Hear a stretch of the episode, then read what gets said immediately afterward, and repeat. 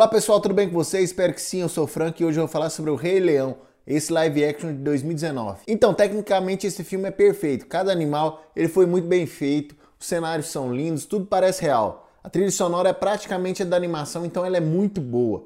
O roteiro desse filme é muito bom, muito bem escrito, então esse filme é nota máxima, certo? Não, porque apesar dessa perfeição técnica causada pelo diretor John Favreau, esse filme faltou alguma coisa. E para mim essa coisa que falta é o carisma dos personagens. Talvez a falta de expressão nesses personagens favoreceu essa falta de carisma, mas também o jeito que eles falavam ficou um pouco estranho. Mas de todos os personagens, o que mais me incomodou foi o Mufasa. Na animação ele tinha uma expressão de gratidão com os outros animais, de alegria, de preocupação em alguns momentos, mas esse filme não. Desde o início, quando anunciaram que esse filme ia ser mais fotorrealista, eu fiquei pensando, vai ser legal porque vai ser muito bonito, tem muita paisagem bonita na animação que vai ficar excelente no, nas telas e o que realmente ficou mas os animais tinham que ser um pouco menos fotorrealistas e talvez essa falta de expressão poderia ser um pouco mais amenizada. Mufasa Poderia ser como, por exemplo, aquele leão lá do Crônicas de Nárnia, o, o Aslan.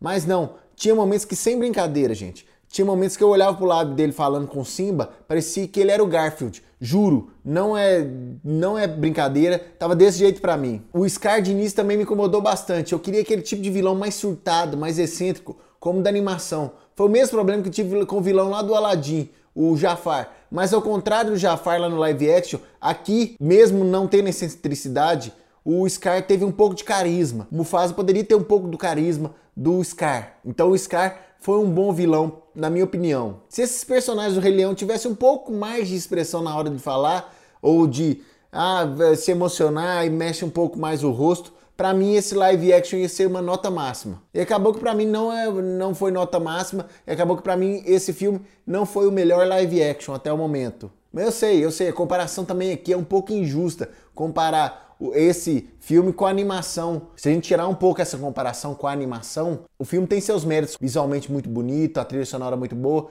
então ele tem seus méritos. E para você, o Rei Leão foi o melhor live action até o momento? Deixe seus comentários nas redes sociais de Alguma Coisa Cinema. E mesmo se não tiver sido, deixe seus comentários também nas redes sociais de Alguma Coisa Cinema. E lembrando que de segunda a sexta, 7 horas da noite, tem podcast novo aqui no Alguma Coisa Cinema. É isso, um abraço, até a próxima e fui!